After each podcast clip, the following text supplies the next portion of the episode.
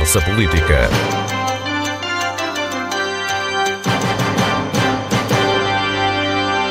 Boa tarde. Terminou o ano parlamentar, o primeiro de uma maioria em coligação entre o PSD e o CDS. Os centristas garantiram, através de José Manuel Rodrigues, a presidência da Assembleia Legislativa, um ano atípico marcado pela crise sanitária. Ainda assim, o balanço feito pelo presidente do Parlamento é positivo. José Manuel Rodrigues é o convidado de hoje. Bem-vindo à Antena 1.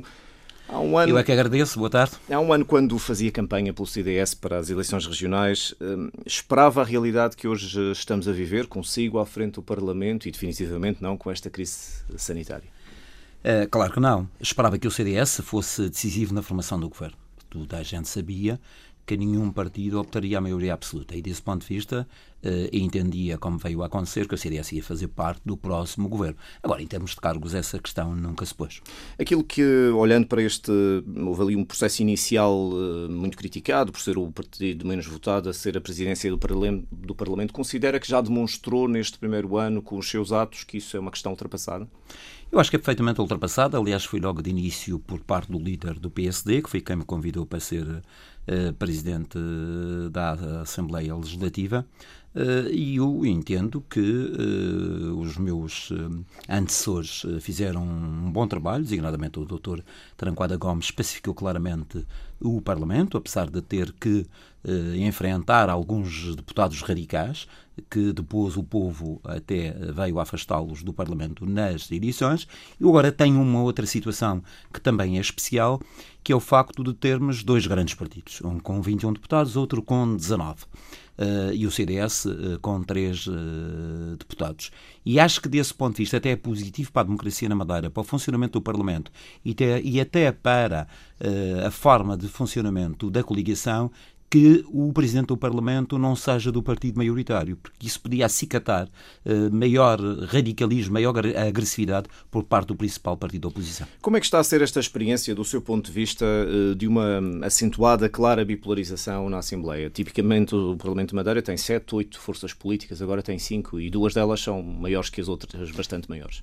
Eu acho que, apesar de tudo, esta foi uma, uma sessão legislativa muito mais pacífica que as anteriores, porque, como digo, uh, os deputados mais radicais, mais extremistas, com posições às vezes até uh, que iam para além daquilo que era aceitável, já não estão no Parlamento. E tem havido um debate elevado com uma ou outra. Uh, digamos, picardia uh, menos uh, aceitável do ponto de vista de uma ofensa gratuita, que às vezes acontece sobretudo nos apartes. Mas já acho que globalmente é claramente positiva esta sessão legislativa.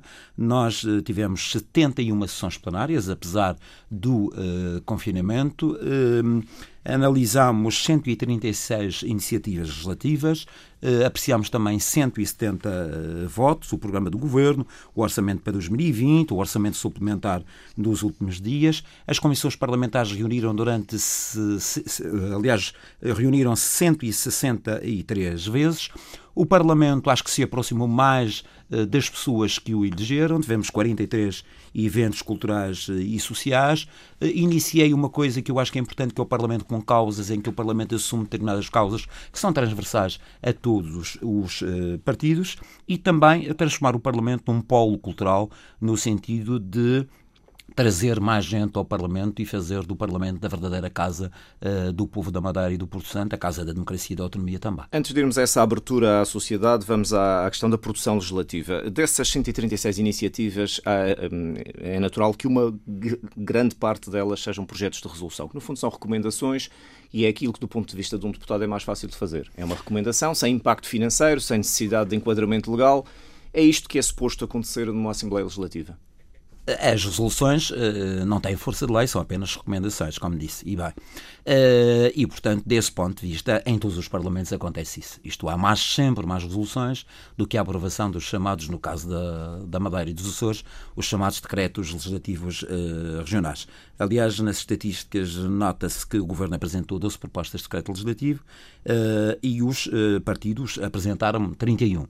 portanto, houve aqui um esforço por parte dos partidos no sentido de apresentar, digamos, leis que, que fossem aplicadas na região autónoma da Madeira. Mas, obviamente, que que as resoluções, eh, apesar de não terem força de lei, eh, de alguma forma são recomendações ao Governo Regional, ou à Assembleia da República, ou ao Governo da República, ou à própria União Europeia, no limite, para que esteja atento a determinados problemas da eh, região autónoma. Isto acontece em todos os parlamentos. Nós fomos à Assembleia da República ou à Assembleia Legislativa dos Açores, vemos que as resoluções têm sempre, estatisticamente, um maior número do que os projetos ou propostas de decreto legislativo. Mas aqui na Madeira há particularmente um discurso político permanente de reclamar mais autonomia, mais espaço para autonomia. Este, o que já existe está a ser usado com esta realidade estatística da produção legislativa? Eu acho que nós podemos ser mais usados, mais arrojados, mais ambiciosos no processo legislativo.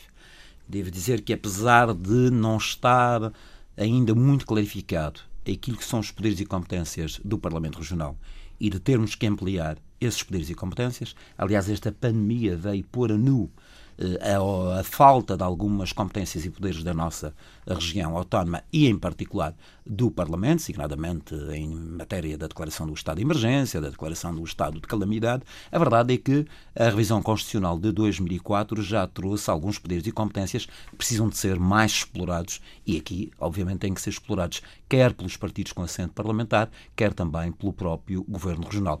Eu julgo que em setembro está anunciado que haverá um pacote fiscal apresentado pelo Governo Regional ao uh, Parlamento e que, uh, desse ponto de vista, uh, alguns diplomas terão caráter regional, outros terão, serão propostas de lei à Assembleia da República, porque são matérias que ainda são competência reservada do Parlamento Nacional.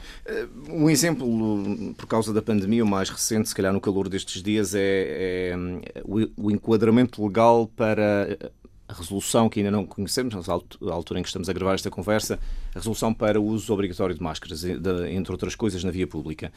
A Assembleia poderia ter sido um palco para esta discussão, evitando ou contornando assim o problema legal?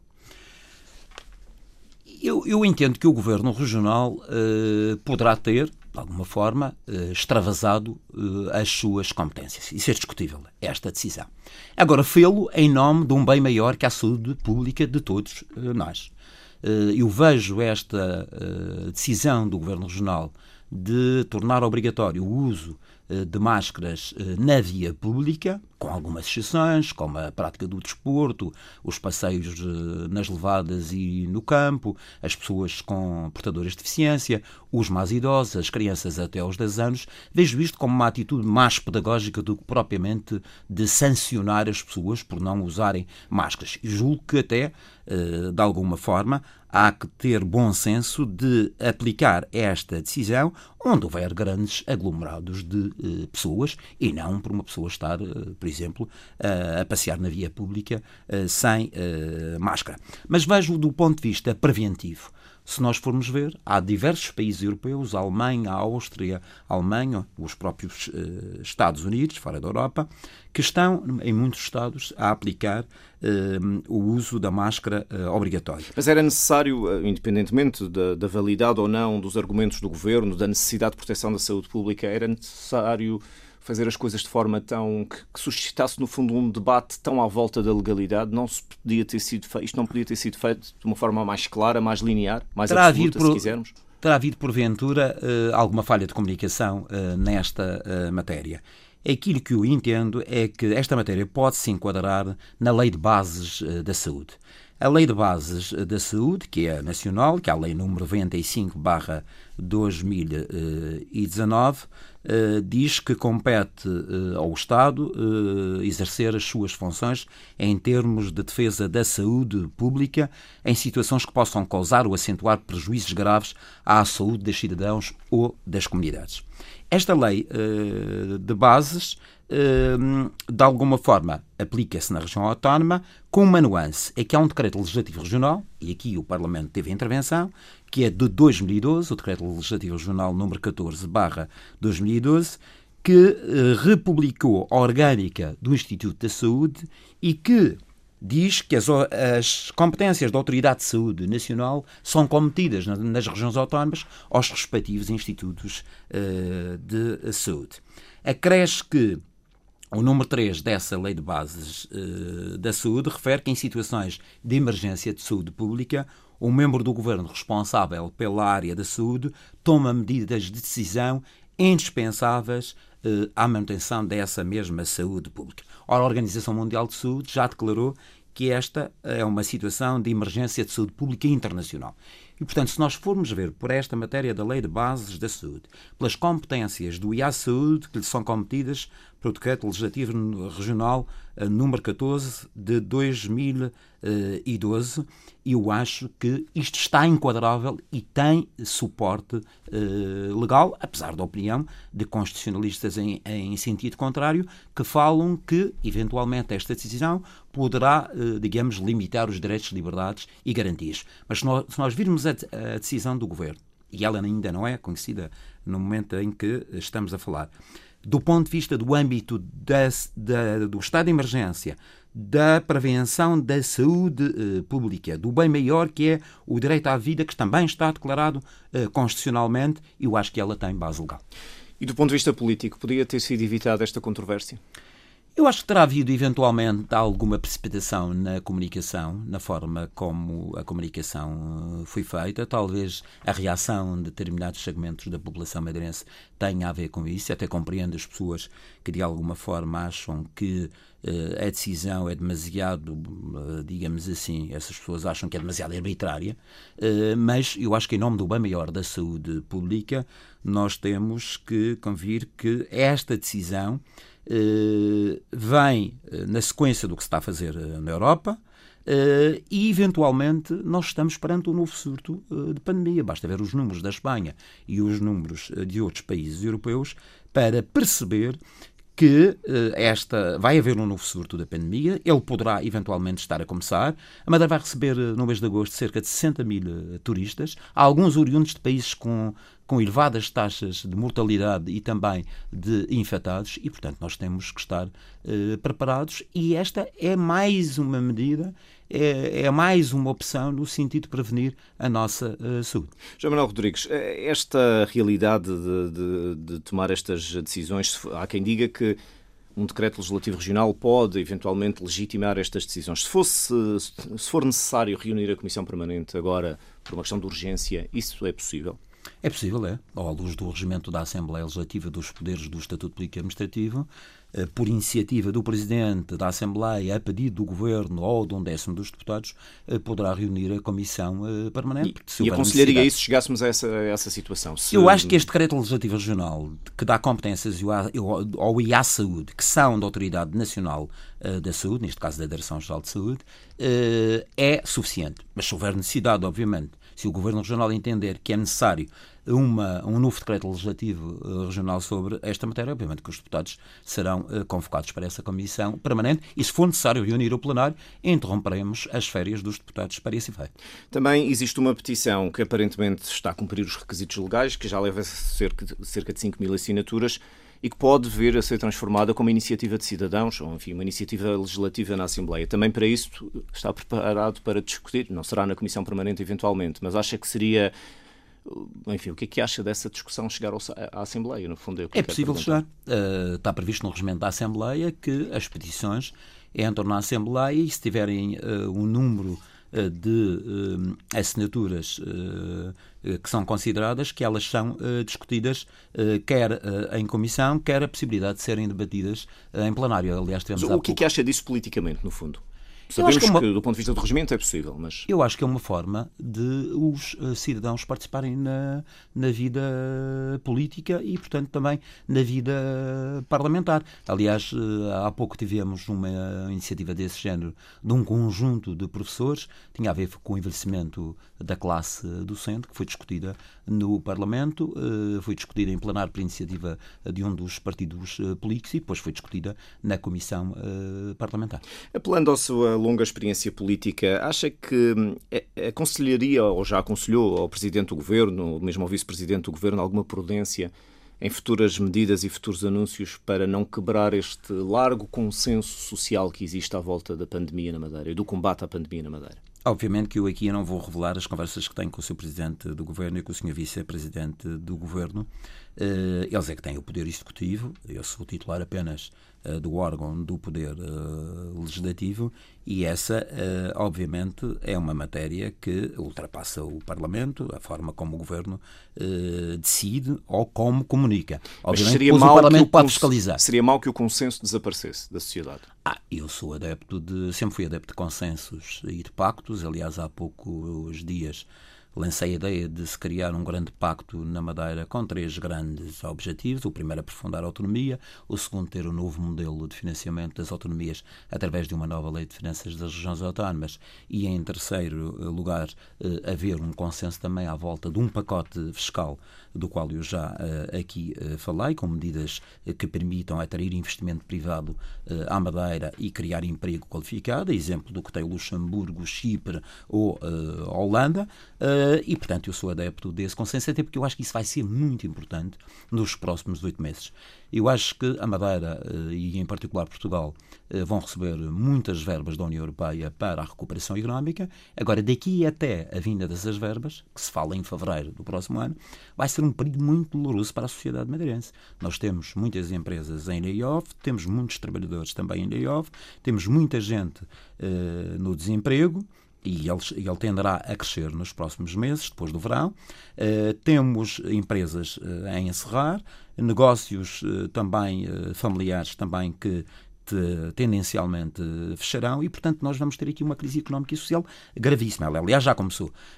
e, portanto, é necessário que haja aqui um grande consenso para tomar as medidas necessárias para a recuperação económica, mas também para lançar as bases da próxima década de desenvolvimento da região autónoma porque eu acho que o nosso modelo de desenvolvimento precisa de ser uh, claramente uh, aperfeiçoado e, ter, e até em algumas uh, matérias mudado. Nós temos uma economia excessivamente dependente do turismo e da construção civil, precisamos, em primeiro lugar, diversificar a base produtiva. Há uma questão essencial que eu acho que também deve, ser, deve estar na base de um amplo consenso, que é tomar um conjunto de medidas que permitam inverter o decréscimo populacional da região autónoma. Nós, há poucos anos, tínhamos 260 mil habitantes, neste momento já, está, já estamos nos 250 mil, pouco, pouco mais, e as projeções do Instituto Nacional de Estatística é que haja uma queda acentuada com o envelhecimento da população e com uma queda da natalidade.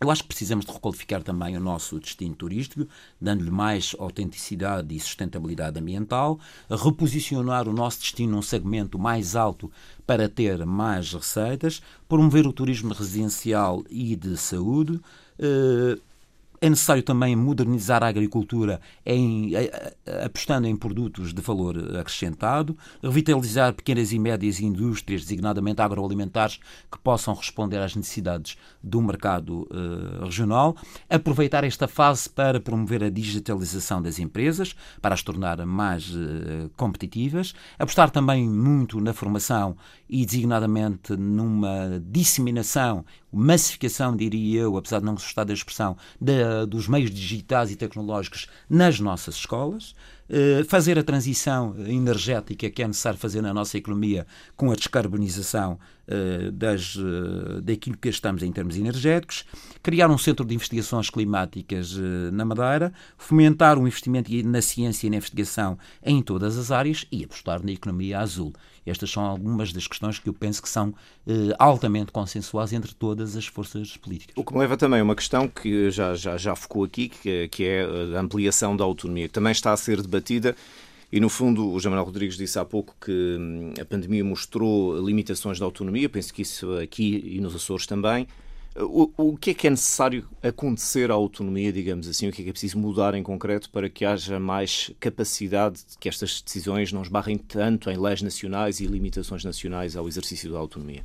Eu sou adepto que se deveria, o ideal seria fazer uma revisão constitucional que a clarificasse de uma vez por todas aqueles que são os poderes das regiões autónomas em termos uh, legislativos. Começava por aí, se dependesse de si isto era a solução ideal. E depois partir para a revisão do Estatuto Político Administrativo, adequando a essa revisão constitucional. Agora também percebo que não há, neste momento, condições eh, políticas, até devido a duas questões. Primeiro, eh, a própria pulverização parlamentar da Assembleia da República, Em segundo lugar, a própria uh, crise da, da pandemia, não há condições para haver uma revisão constitucional. E, portanto, estamos a trabalhar na revisão do Estatuto Político Administrativo, adequando à revisão constitucional de 2004, isto é, à Constituição que neste momento está uh, em vigor. E aí é possível ir uh, mais longe, uh, aprofundando os poderes do Parlamento Regional e os poderes do próprio Executivo. Mas, obviamente, que o grande problema para além das competências relativas à sustentabilidade financeira uh, da Madeira. E das duas, uma, ou, a República e a União Europeia entendem que devem assumir todos os nossos custos de insularidade, tudo aquilo que uh, nós precisamos para o nosso desenvolvimento e para o nosso progresso. E tudo bem? Ou entendem que não tem os meios financeiros para isso e concede os instrumentos legais à Madeira para ter aqui um território de baixa fiscalidade que permita atrair muito investimento estrangeiro, muitas empresas estrangeiras, atrair turismo residencial uh, de luxo, uh, com, obviamente, uh, menos impostos, que possa tornar a Madeira uma região competitiva, exemplo de outras regiões europeias. Isto caminhando para que tenhamos mais receita uh, fiscal que possa fazer face à nossa despesa Portanto, social. O, o, consenso no Parlamento, aparentemente, é, é, precisamente à volta da lei de finanças das regiões autónomas. O que lhe pergunto é: faz sentido continuar a haver uma lei de finanças das regiões autónomas ou cada região devia ter a sua? Eu não sou daqueles que entendo que a Madeira e os Açores devem ser tratados da mesma forma em termos de políticos ou em termos financeiros. Acho que pode haver dois caminhos diferentes consoante as particularidades e as especificidades uh, dos dois uh, arquipélagos. Nós temos uma lei uh, que, de alguma forma, tem um conjunto de critérios que já provoca algum desfazamento entre a Madeira e os Açores. Os Açores recebem muito mais dinheiro, receberam muito mais dinheiro nos últimos anos do que uh, a Madeira. Uh, eu acho que injustamente, foi a lei que, que foi feita aqui há alguns anos e que ainda não foi revista, e essa é a lei que nós pretendemos uh, rever. Em termos políticos, Obviamente que eu acho que os Açores também estão interessados em ter mais autonomia como uh, a região autónoma. Mas, por exemplo, se não interessar aos Açores um regime de baixa tributação, uh, isso poderá levar à necessidade de separar as leis ou complicar até o processo legislativo, no caso da Madeira, na Assembleia da República? Eu acho que o que temos que fazer é abrir a lei de finanças das regiões autónomas à possibilidade de haver territórios de baixa fiscalidade nos dois arquipélagos e depois uh, a Madeira optará por tê-lo. Se os Açores não optarem, a questão tem a ver lá com uma decisão dos Açores. Esta corrida à revisão da lei de finanças regionais que começou agora com a pandemia, não era, não era o primeiro ponto, digamos assim, da, dos trabalhos da Comissão Eventual para a Reforma do Sistema Político.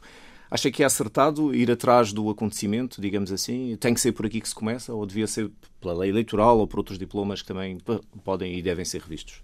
Eu acho que há duas questões centrais. É, uma é o Estatuto Político Administrativo e outra é a Lei de Finanças eh, das Regiões Autónomas. Acho que são as duas matérias que a Comissão de Reforma do Sistema Político, que já está a trabalhar há algum tempo e que tem ouvido vários especialistas, quer constitucionalistas, quer da área também eh, económica ou financeira, eh, acho que são as duas áreas onde se deve trabalhar rapidamente para apresentar essas propostas de lei à Assembleia da República. A questão da lei eleitoral, o que me parece que está, que precisa de ser, obviamente, aperfeiçoada.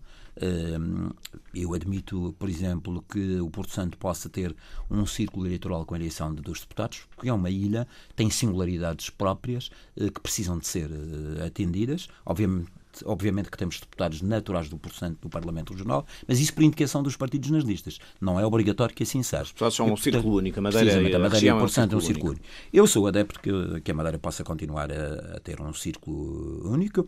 Há quem admita a possibilidade de haver de novo círculos municipais. O PSD, concretamente, parceiro do CDS na coligação. Círculos municipais ou círculos concelhios, depois com a criação de um círculo de compensação uh, dos votos que não são aproveitados nesses uh, círculos conseguimos. Penso que é uma matéria que temos tempo para discutir, até porque as edições uh, só serão daqui a três anos Mas e meio. Acho importante encontrar uma forma que tem, tem sido um dos grandes problemas na reforma do sistema político, que é como é que se considera a possibilidade dos imigrantes poderem votar. São muitos madeirenses que estão lá fora que gostariam de participar nas eleições. Eu Esse é um desafio. Eu há muitos anos que defendo que os nossos imigrantes, e não só, também os uh, madeirenses que vivem no continente ou nos Açores, devem votar para a Assembleia uh, Legislativa. A questão levanta-se, sobretudo, tem a ver como? com a cidadania o Tribunal Constitucional põe sempre uh, a questão de não haver uma cidadania madeirense, mas é uma cidadania uh, portuguesa. Eu acho que é possível ultrapassar uh, isso.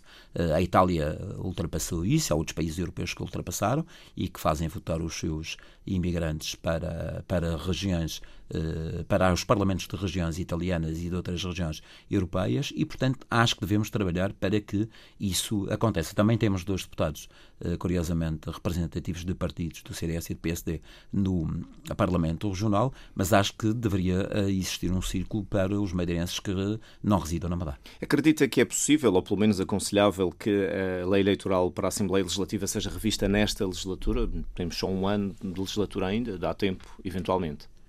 Temos um ano até as eleições autárquicas. Sim, e depois, sim, depois não, temos, temos três um ano anos. Era isso que eu, me eu acho, eu, eu acho que, que há condições para fazer todas as revisões, mesmo tendo eleições autárquicas. Eu percebo que, e isso já vimos nas últimas sessões plenárias, as eleições autárquicas vão dominar o debate político e também o debate parlamentar. É natural que isso uh, aconteça, mas eu acho que, apesar de tudo, há condições para chegar a um consenso na Comissão de Reforma do Sistema Político a propósito da, do Estatuto da, da Lei de Finanças das Regiões Autónomas, de uma revisão cirúrgica da lei uh, eleitoral, uh, basicamente. Teme que a diferença na questão dos círculos possa ser uma divergência na coligação, porque favorece o CDS ou os partidos mais pequenos um círculo único, porque os votos são eh, automaticamente convertíveis em mandatos. No caso para o PSD será precisamente ao contrário. A anterior lei eleitoral da Madeira era claramente injusta. Eram 70% eu... dos deputados para o PSD, quando tinha 50%, grosso modo. Mas também tinha votos. mais votos, não é? Do que tem hoje em dia. Agora, a lei era injusta, e vou apontar o caso do, do meu partido em particular. Uh, chegou a haver um partido que tinha metade dos nossos votos e tinha três deputados. O CDS, com o dobro dos votos, tinha dois deputados. Isto tinha a ver com a distribuição uh, dos círculos uh, eleitorais. E, portanto, eu acho que também não era uma lei justa, porque não era uma lei que, que respeitasse o princípio da representação proporcional, que é um princípio que está escrito na. Mas não na, teme que seja uma divergência entre o PSD e o CDS, que venha a ser. Eu acho que podemos ou manter o círculo da Madeira, criando o círculo do Porto Santo e o círculo da imigração, ou então partir para uma revisão eleitoral que nos leve a um regresso aos círculos de Conselho, mas com um acrescente que é um círculo de compensação, exemplo do que acontece com a região autónoma dos Açores, que tem círculos por ilha e depois tem um círculo de compensação precisamente para aproveitar os votos dos, dos partidos mais pequenos que, não elegendo deputados, de qualquer forma, acabam na compensação por eleger uh, deputados. O que é que tem aprendido, digamos assim, com esta experiência de abertura do Parlamento, uh, que foi diferente do que vinham fazendo os seus antecessores, ou pelo menos até uma certa altura? Tem sido uma experiência gratificante, do seu ponto de vista? Eu, eu pus como desígnio do meu mandato e também procurei incluir todos os líderes parlamentares e todos os deputados uma aproximação do Parlamento aos eleitores. Eu acho que em tudo a Europa eh, os parlamentos perderam prestígio, uh, em alguns casos até perderam a sua uh, dignidade e é necessário represtigiar o Parlamento, até porque o nosso sistema é eminentemente, eminentemente parlamentar. Ou, ao contrário do que acontece a nível nacional, Uh, onde o Governo da, da, República pode legislar por decreto-lei, isto é, nem sequer passa pela Assembleia uh, da República, ou com autorização da Assembleia uh, da República, na região apenas Uh, o Governo Regional tem o direito de iniciativa, quem pode legislar é o Parlamento Regional. E, portanto, o Governo depende exclusivamente, o Governo Regional depende exclusivamente da Assembleia Legislativa. E, portanto, é preciso acentuar esta componente parlamentar, tanto mais que agora o debate eh, faz no Parlamento, porque há dois grandes partidos com uma grande equivalência, e, portanto, o Parlamento deve ser, sendo o principal órgão e o baluarte da nossa autonomia e da democracia, deve ser prestigiado. Isso passa, claramente, por aproximar o Parlamento das pessoas, para as pessoas saberem o que é que se faz no Parlamento, o que é que fazem os seus deputados, eh, o que é que os, eh, da forma que os representam e, sobretudo, que os deputados prestem também contas do trabalho que fazem no Parlamento aos seus cidadãos eleitores. Eu acho que isso tem vindo uh, a ser prosseguido, uh, quer pelos deputados, quer pelos partidos, quer através da presença também da Assembleia Legislativa, com visitas que têm efetuado em instituições particulares de solidariedade social, comecei pela agenda social, mas também uh, trazendo mais gente ao Parlamento, quer estudantes das escolas, quer mais velhos das universidades séniores, quer pessoas que vêm à procura dos eventos culturais que são realizados no Parlamento. Acho que esse, este caminho é para prosseguir. E é para prosseguir como? Tem alguma prioridade para, para o regresso após as férias, para a próxima sessão legislativa? Continuar Olha, é... na área social, por exemplo? Sim, a agenda social vai continuar, até porque ela foi interrompida com o confinamento. Uh, há uma questão que me preocupa uh, em particular, que é a questão dos idosos na Madeira, do envelhecimento da população uh, e das respostas que precisam de ser encontradas em termos de lares, de rede de cuidados continuados, mas também de apoio domiciliário às pessoas mais velhas, sobretudo àquelas que vivem sozinhas. com o confinamento não foi possível, por exemplo, nem visitar lares, nem e tivemos que fechar os centros de dia. Eu acho que aí o Governo Regional teve muito bem e foi consensual que os centros de dia fossem fechados e que as visitas aos lares fossem, eh, durante algum tempo, suprimidas e agora abertas com alguns eh, condicionamentos. Eh, talvez esta questão da máscara também venha na sequência dessa forma do governo ser mais preventivo. É, é melhor pecar por excesso do que pecar por defeito. Se calhar é isso que está a acontecer ao governo regional e mais tarde daremos eventualmente razão ao Governo Regional quando quer o uso obrigatório da máscara nos grandes eh, aglomerados de pessoas, mas esta agenda social do Presidente da Assembleia é uh, para continuar, complementada com uma agenda de acontecimentos culturais a realizar no Parlamento e também com o Parlamento com causas. eu acho que é importante que o Parlamento tenha, como disse há pouco, causas transversais, que são transversais a todos os partidos e que possa trazer à Madeira personalidades de, no plano nacional, no plano internacional, mas também personalidades regionais que possam dar os seus contributos para que nós, eh, do ponto de vista eh, político, mas também legislativo, possamos atuar eh, melhor. Estamos a falar das alterações climáticas, estamos a falar da questão energética, do aproveitamento dos fundos europeus, da questão da evolução tecnológica na área da saúde. Eu tenho dois convites formulados à doutora Leonora Beleza, presidente da Fundação Champalimon, para uma conferência sobre a inovação na área da saúde e outra com a doutora Isabel Mota, presidente da Fundação Carlos Gulbenkian, também eh, para falar sobre eh, que papel tem a cultura nos tempos eh, que vivemos. Eh, são só duas, eh, duas eh, áreas. Exemplos. Há uma terceira área, por exemplo, que é também trazer o o, o ex-comissário Carlos Moedas à Madeira, que, como se sabe, foi comissário europeu eh, da Ciência e Tecnologia eh, e que nos virá falar de, sobre o aproveitamento deste, dos fundos do Fundo de Recuperação Económica que Portugal vai beneficiar e que a Madeira vai beneficiar, bem como do novo quadro financeiro entre 2021 e 2027. Nós vamos ter muito dinheiro, mas é preciso saber onde é que vamos gastar, é preciso que este investimento seja reprodutivo e que tenha retorno económico ou tenha impacto social. Eu admito que alguns investimentos públicos possam não ter retorno uh, económico, mas possam ter impacto social. O que não podemos ter mais é elefantes brancos e temos que fazer uma grande avaliação do custo uh, versus benefício dos investimentos e, e das obras públicas. E esses convites estão aceitos, falta agendar. Falta agenda. Sr. Manuel Rodrigues, como é que responde aos que criticam uh, a sua atitude, não é low profile, é high profile, digamos assim, uh, perdoa-me o estrangeirismo? Como é que responde a esses críticos? cada pessoa tem a sua forma de estar e de agir. Eu não tenho ultrapassado os meus poderes e competências que estão consagrados no regimento, no Estatuto Político Administrativo e na própria Constituição. O que tenho é dado maior visibilidade ao Parlamento com este conjunto de iniciativas, mas que visam apenas e só o prestígio e a dignificação do Parlamento. E isso passa naturalmente para a aproximação aos cidadãos eh, da Madeira e do Porto Santo. E, portanto, sendo assim, é natural que o Parlamento tenha hoje uma visibilidade maior e o seu Presidente também uma visibilidade uh, maior do que aquela que tinha até uh, há pouco tempo. Mas volto a reafirmar: o sistema político da Madeira é parlamentar. Deixe-me pedir-lhe que vista outra capa de presidente do CDS. Como é que avalia este primeiro ano de, de coligação? Eu acho que a coligação uh, tem uh, estado à altura dos acontecimentos.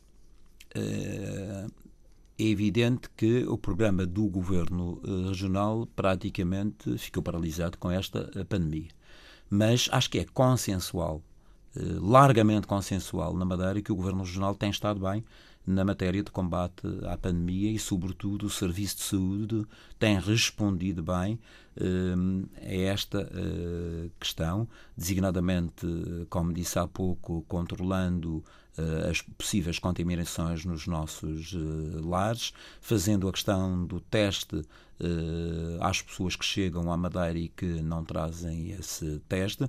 Há aqui um investimento brutal em termos preventivos que eu acho que obtivemos resultados. Tivemos poucos casos, hum, cerca de uma centena de casos, Uh, não tivemos casos muito graves e não tivemos nenhuma fatalidade, isto é, nenhum óbito. Isso é uma imagem de marca que fica para agora, para este presente uh, e fica para uh, o futuro. E acho que é uma mais-valia do ponto de vista económico, sobretudo para uma terra que vive do turismo como. Mas esta coligação está a fazer bem ao CDS como partido? É porque nem sempre o poder pode ser necessariamente bom. Claro, claro que sim. Eh, eu acho que isso tem que ser avaliado nos órgãos próprios eh, do partido. Eu, como Presidente do Parlamento, não. Aqui agora é Presidente do CDS. Também sou Presidente do CDS, o líder é o Dr. Rui Reto e eu sou Presidente do partido.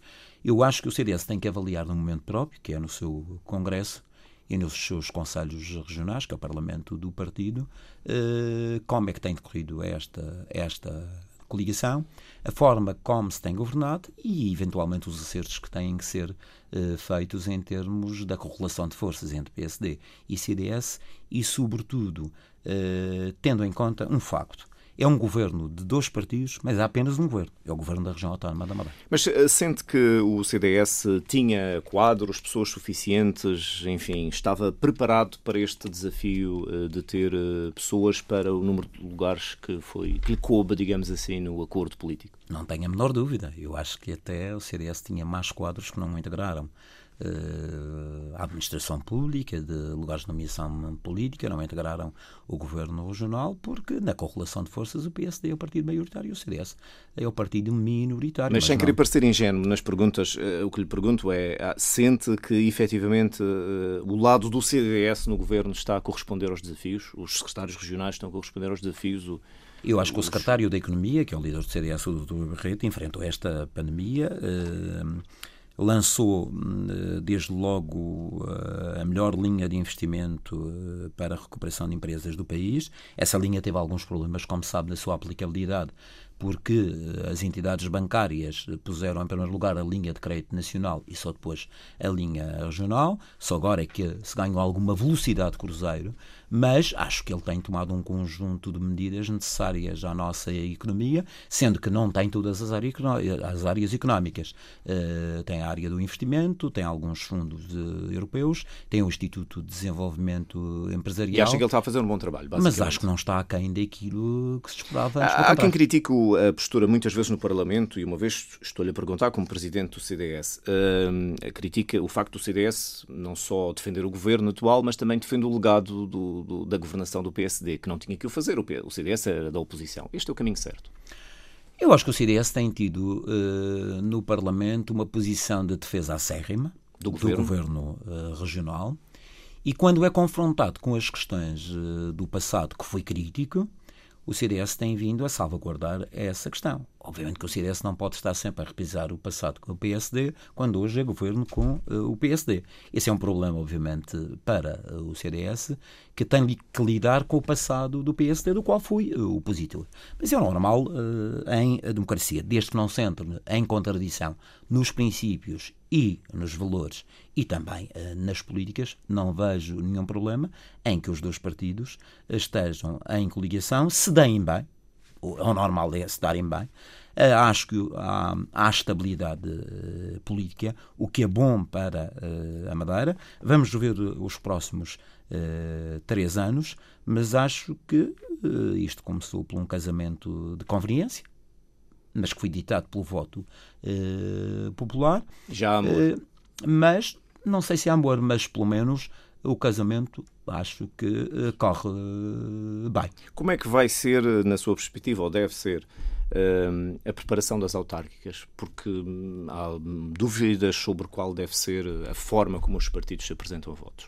Bom, nós temos três hipóteses, cada partido ir por, por sua pelo sopé às autárquicas, ir só em alguns conselhos onde os dois partidos são oposição, ou ir nos 11 conselhos. Isso é uma opção que está a ser discutida porque, pelas bases de cada um dos partidos, depois será discutido pelas conselhias uh, e só depois subirá às cúpulas de cada um uh, dos partidos. Eu, neste momento, não gostaria de me pronunciar porque não sou líder do partido, sou apenas presidente do partido, tenho um caráter mais institucional e, portanto, não me queria pronunciar sobre uh, essa matéria, na certeza, porém, que eu acho que, independentemente da opção que for tomada nas eleições autárquicas, ela não deve prejudicar a estabilidade política regional. Mas o CDS tem ou não tem como partido o desafio de evitar de ser ou desaparecer pela lógica de, de ser o partido mais pequeno numa coligação?